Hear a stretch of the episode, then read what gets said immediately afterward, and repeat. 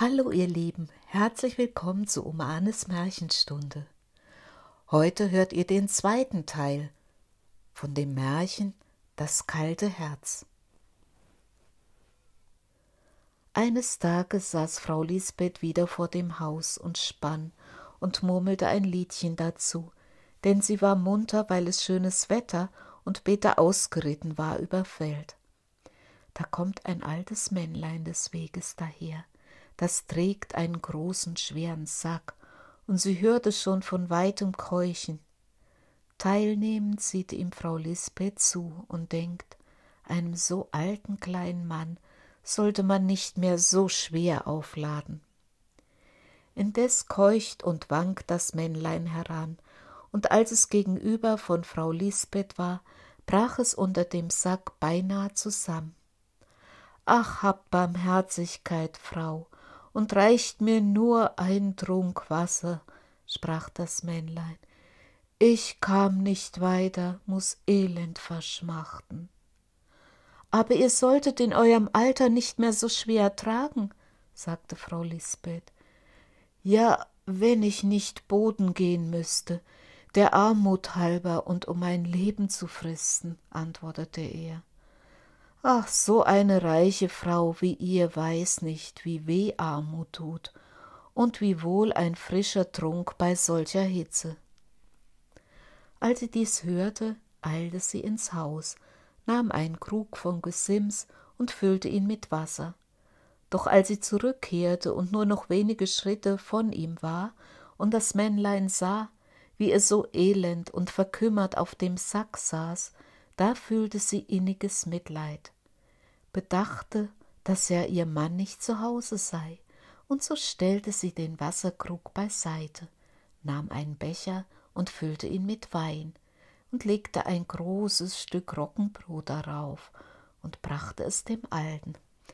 So, ein Schluck Wein mag euch besser bekommen als Wasser, da ihr schon so gar alt seid, sprach sie, aber trinkt nicht so hastig und esset auch Brot dazu. Das Männlein sah sie staunend an, bis große Tränen in seinen alten Augen standen.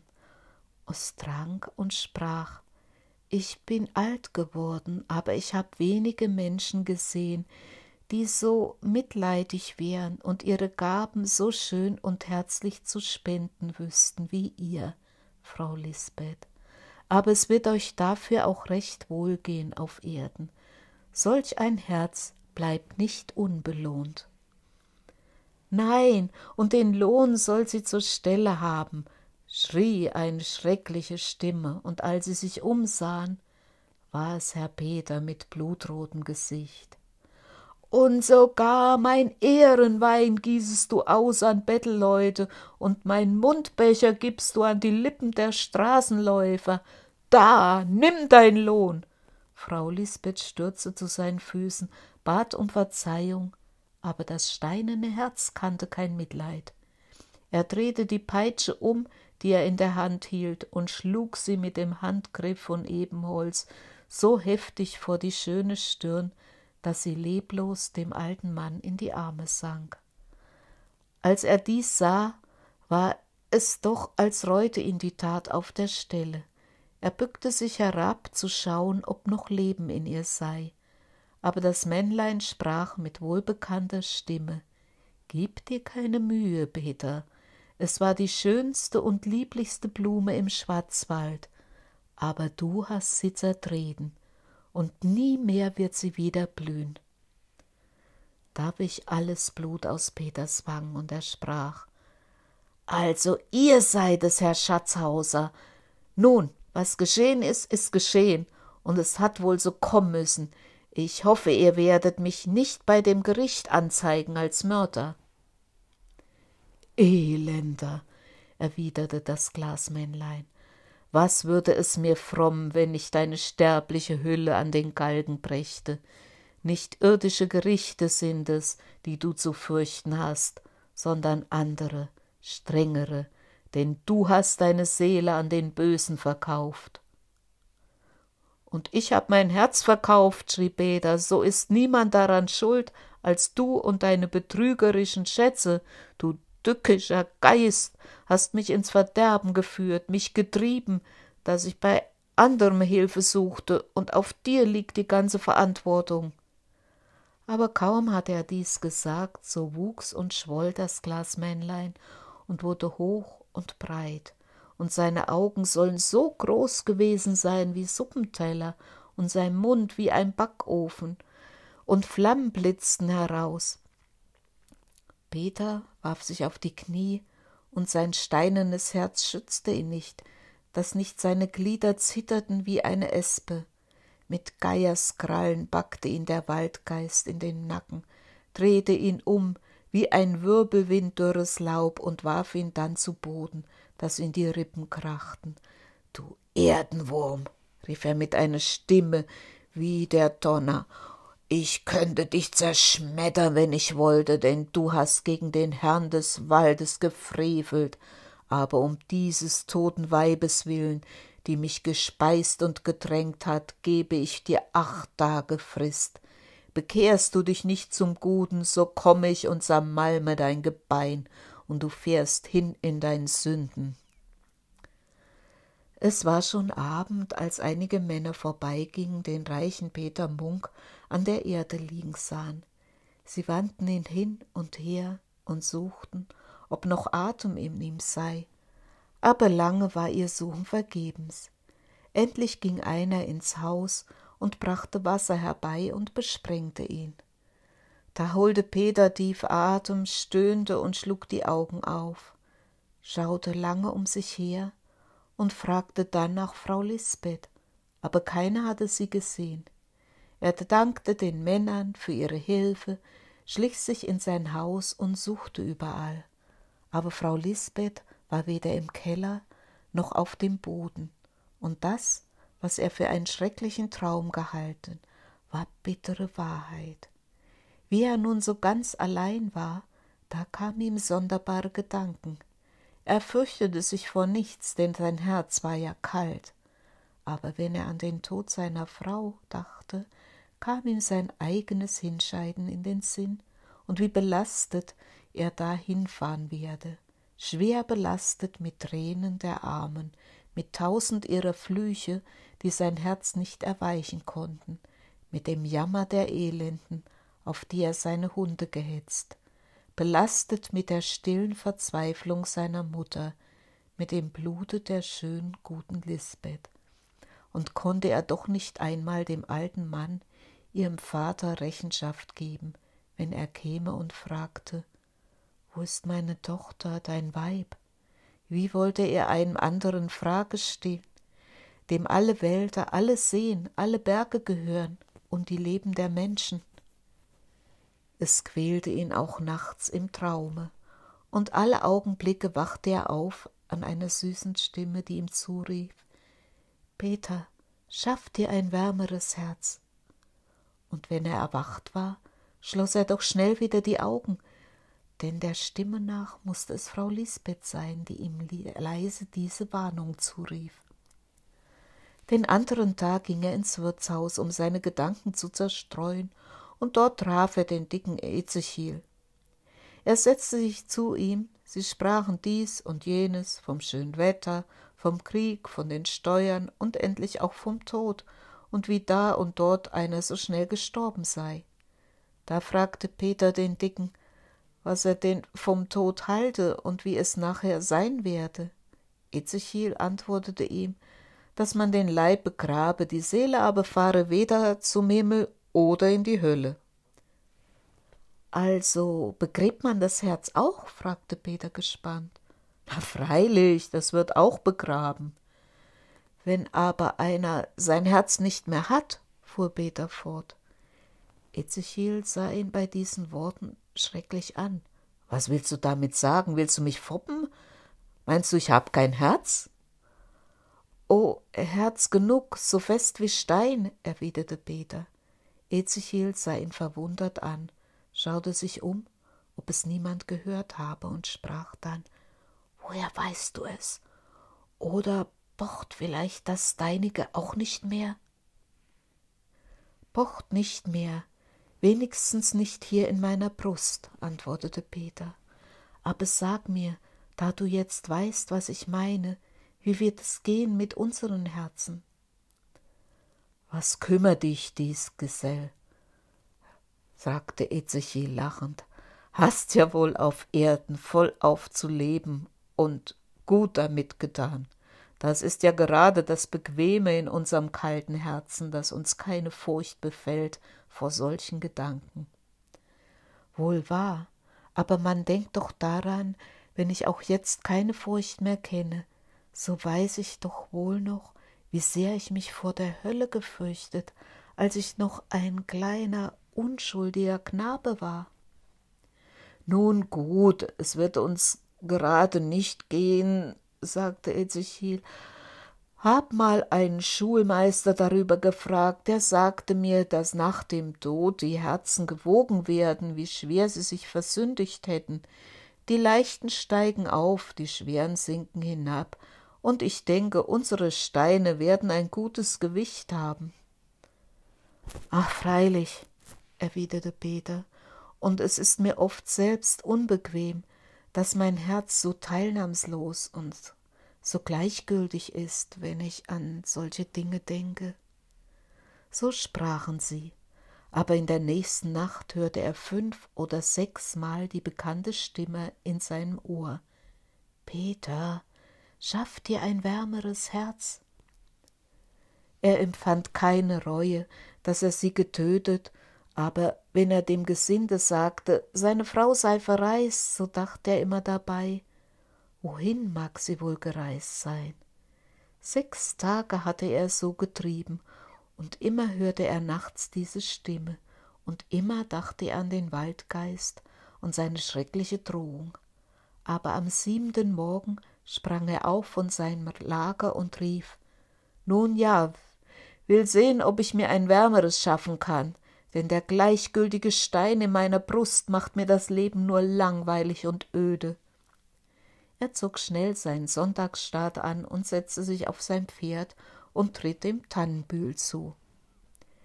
Im Tannenbühl, wo die Bäume dicht standen, saß er ab, band sein Pferd an und ging schnellen Schrittes den Gipfel des Hügels zu.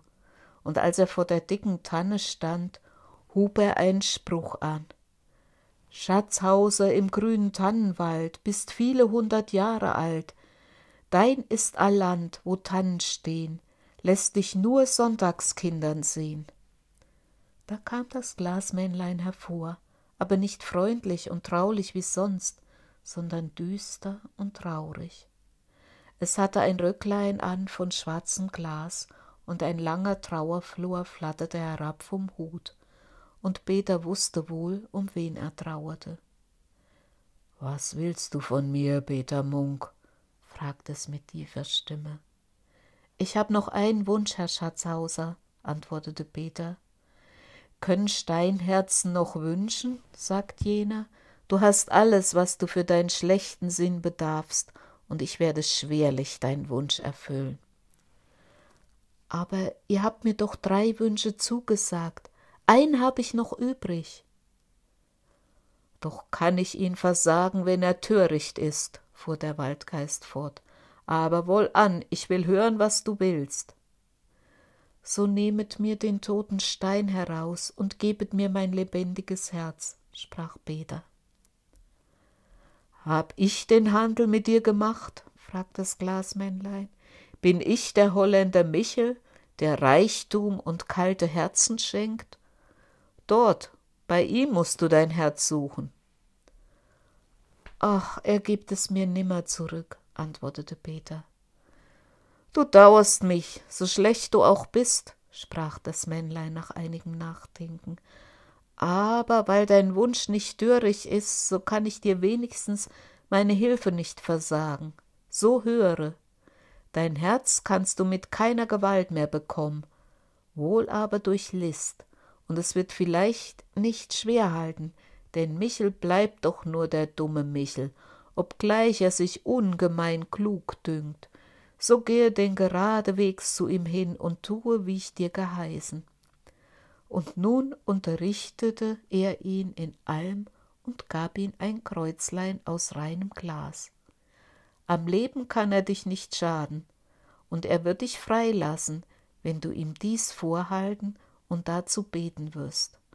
Und hast du denn, was du verlangt hast, erhalten, so komm wieder zu mir an diesen Ort. Peter Munk nahm das Kreuzlein, prägte sich alle Worte ins Gedächtnis und ging weiter nach Holländer Michels Behausung. Er rief dreimal seinen Namen. Alsbald stand der Riese vor ihm. Du hast dein Weib erschlagen, fragte er ihn mit schrecklichem Lachen. Hättest es auch so gemacht, sie hat ein Vermögen an das Bettelvolk gebracht. Aber du wirst auf einige Zeit außer Landes gehen müssen, denn es wird Lärm machen, wenn man sie nicht findet, und du brauchst wohl Geld, kommst, um es zu holen. Ach, du hast es erraten, erwiderte Peter, und nur recht viel diesmal, denn nach Amerika ist's weit. Michel ging voran und brachte ihn in seine Hütte. Dort schloss er eine Truhe auf, worin viel Geld lag, und langte ganze Rollen Gold heraus. Während es auf den Tisch hinzählte, sprach Peter Du bist ein loser Vogel, Michel, du hast mich belogen, ich hätte einen Stein in der Brust, und du hättest mein Herz. Und? Ist es nicht so? fragte Michel staunt. Fühlst du denn dein Herz? Ist es nicht kalt wie Eis? Hast du Furcht oder Gram? Kann dich etwas reuen? Du hast mein Herz nur stillstehen lassen, aber ich habe es noch wie sonst in meiner Brust. Und Ezechiel auch, der hat es mir gesagt, dass du uns angelogen hast. Du bist nicht der Mann dazu, der einen das Herz so unbemerkt und ohne Gefahr aus der Brust reißen könnte. Da müsstest du zaubern können. Aber ich versicher dir, rief Michel unmutig, du und Ezechiel und alle reichen Leute, die es mit mir halten, haben solche kalte Herzen wie du, und ihre rechten Herzen hab ich hier in meiner Kammer. Ei, wie dir das Lügen von der Zunge geht, lachte Peter. Das mach du einem andern weiß. Meinst du, ich hab auf meinen Reisen nicht solche Kunststücke zu Dutzenden gesehen? Aus Wachs nachgeahmt sind deine Herzen hier in der Kammer. Du bist ein reicher Kerl, das geb ich zu, aber zaubern kannst du nicht. Da ergrimmte der Riese, riß die Kammertür auf. Komm herein, lies die Zettel alle und jenes dort. Das ist Peter Munks Herz. Siehst du, wie es zuckt? Kann man das aus Wachs machen? Und doch ist es aus Wachs, antwortete Peter. So schlägt ein rechtes Herz nicht. Ich habe das meinige noch in der Brust. Zaubern kannst du nicht. Ich werde es dir beweisen, rief jener ärgerlich, du sollst es selbst fühlen, dass dies dein Herz ist. Er nahm es, riß Peters Wams auf, nahm einen Stein aus seiner Brust und zeigte ihn vor. Dann nahm er das Herz, hauchte es an und setzte es behutsam an seine Stelle. Und alsbald fühlte Peter, wie es pochte, und er konnte sich wieder darüber freuen. Wie ist es dir jetzt? fragte Michel lächelnd. Wahrhaftig, du hast doch recht gehabt, antwortete Peter, indem er behutsam sein Kreuzlein aus der Tasche zog. Hätte ich doch nicht geglaubt, dass man dergleichen tun könne. Nicht wahr? Und zaubern kann ich, das siehst du. Aber komm, jetzt will ich dir den Stein wieder einsetzen. Gemach, Herr Michel, rief Peter, trat ein Schritt zurück, hielt ihm das Kreuz entgegen. Mit Speck fängt man Mäuse, und diesmal bist du der Betrogene. Und zugleich fing er an zu beten, was ihm nur beifiel. Da wurde Michel kleiner und immer kleiner, fiel nieder, wand sich hin und her wie ein Wurm, ächzte und stöhnte, und alle Herzen umher fing an zu zucken und zu pochen, dass es tönte wie in der Werkstatt eines Uhrmachers. Peter aber fürchtete sich und es wurde ihm ganz unheimlich zumute. Er rannte zur Kammer und zum Haus hinaus und klimmte von Angst getrieben die Felswand hinan. Denn er hörte, dass Michel sich aufraffte, stampfte und tobte und ihm schreckliche Flüche nachschickte. Als er oben war, lief er dem Tannenbühl zu. Ein schreckliches Gewitter zog auf, Blitze fielen links und rechts an ihm nieder, und zerschmetterten die Bäume, aber er kam wohlbehalten in dem Revier des Glasmännchens an. Sein Herz pochte freudig, und nur darum, weil es pochte. Dann aber sah er mit Entsetzen auf sein Leben zurück, wie auf das Gewitter, das hinter ihm rechts und links den schönen Wald zersplitterte. Er dachte an Frau Lisbeth, sein schönes, gutes Weib, das er aus Geiz gemordet. Er kam sich selbst wie der Auswurf der Menschen vor, und er weinte heftig, als er an Glasmännleins Hügel kam. Der Schatzhauser saß schon unter dem Tannenbaum und rauchte aus seiner kleinen Pfeife, doch er sah munterer aus als zuvor. Warum weinst du, Kulmbeter? fragte er. Hast du dein Herz nicht erhalten? Liegt noch das Kalte in deiner Brust? Ach, Herr, seufzte Peter, als ich noch das kalte Steinherz trug, da weinte ich nie, meine Augen waren so trocken wie das Land im Juli. Jetzt aber will es mir beinahe das alte Herz zerbrechen, was ich getan. Meine Schuldner hab ich ins Elend gejagt, auf Arme und Kranke die Hunde gehetzt. Ihr wisst es selbst, wie meine Peitsche auf ihre schöne Stirn fiel. Peter, du warst ein großer Sünder, sprach das Männlein. Das Geld und der Müßiggang haben dich verdorben, bis dein Herz zu Stein wurde. Nicht Freud, nicht Leid, keine Reue, kein Mitleid. Aber Reue versöhnt, und wenn ich nur wüsste, dass dir dein Leben recht leid tut, so könnte ich schon noch was für dich tun. Will nichts mehr, antwortete Peter und ließ traurig sein Haupt sinken. Mit mir ist es aus, kann mich mein Lebtag nicht mehr freuen. Was soll ich so allein auf der Welt tun? Meine Mutter verzeiht mir nimmer, was ich ihr getan, und vielleicht hab ich sie unter den Boden gebracht, ich Ungeheuer.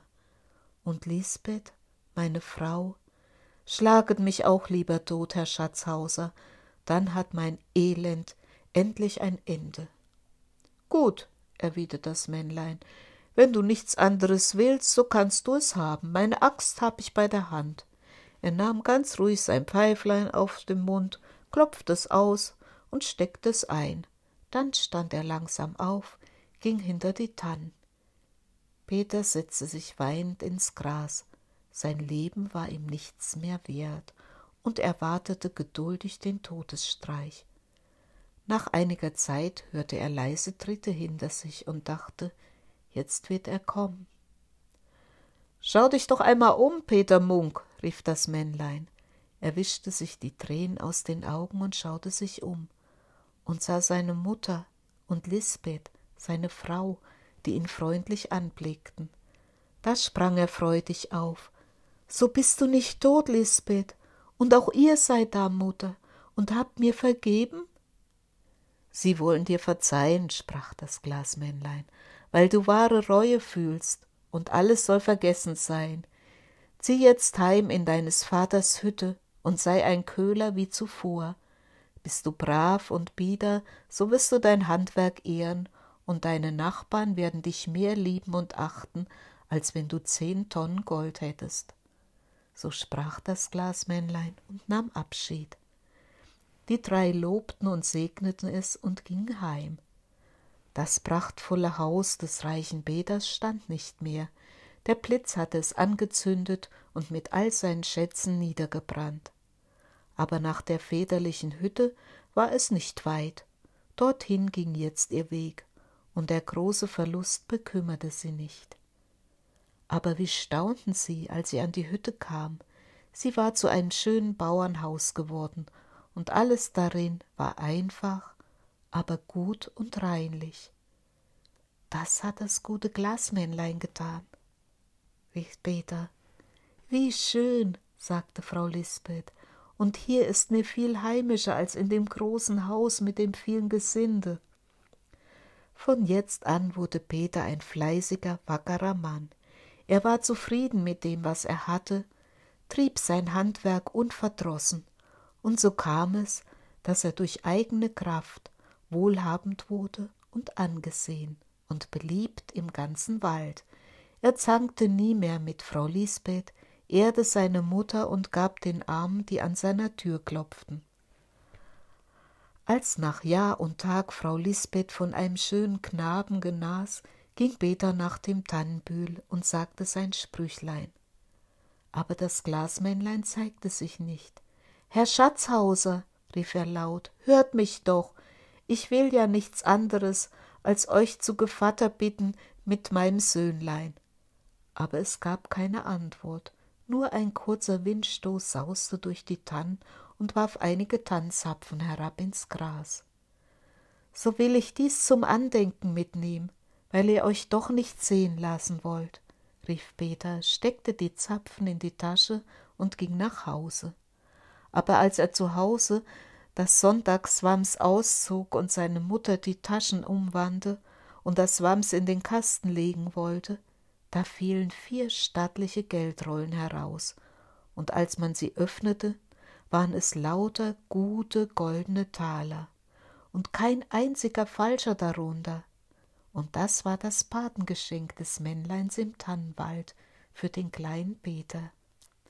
So lebten sie still und unverdrossen fort, und noch oft nachher, als Peter schon graue Haare hatte, sagte er, es ist doch besser, zufrieden zu sein mit wenigem, als Gold und Güter zu haben und ein kaltes Herz.